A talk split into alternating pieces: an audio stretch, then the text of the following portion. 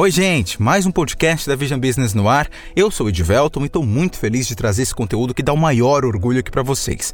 Quem está acompanhando direitinho já deve ter reparado que a gente vai falar de um pouco de tudo. Então vai ter conteúdo dos colunistas, da nossa equipe de jornalistas e, claro, de convidados especiais. Hoje nós vamos receber ela, provavelmente a pessoa mais saudável da nossa equipe de colunistas, Aline Becker. Ela que é apaixonada por saúde, atua como personal trainer e compartilha com os milhares de seguidores uma rotina de treinos e cuidados com alimentação.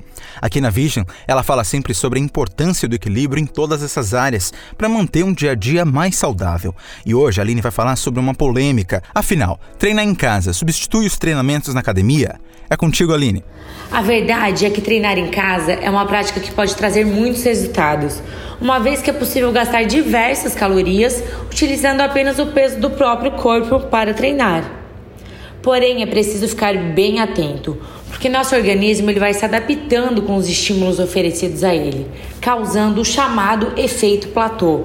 É como numa dieta. No início, o resultado é gritante, mas logo o corpo vai se adaptando com a estratégia alimentar e logo reduz consideravelmente os resultados apresentados nas primeiras semanas dessa reeducação.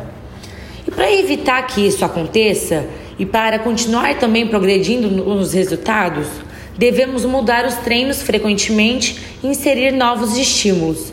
A adição de pesos, por exemplo, é uma variável muito importante para a construção dos músculos e também para o emagrecimento, podendo contribuir drasticamente para essa mudança.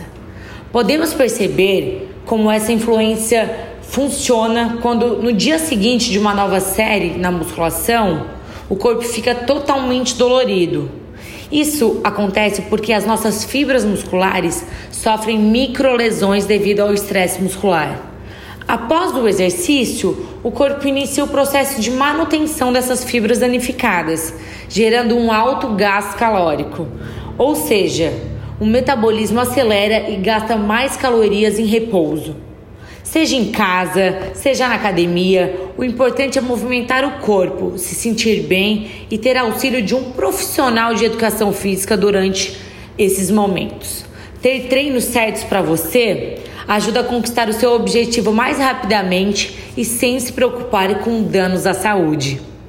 Valeu, Aline, pelas informações e dicas. O importante é isso mesmo, né? A gente se manter ativo e se sentir bem. Eu te convido novamente a ficar de olho aqui nos nossos episódios do podcast da Vision Business. Tem muita coisa legal saindo. Não perca e não esqueça de passar do nosso site e aplicativo, que todo dia tem notícia nova. Até a próxima!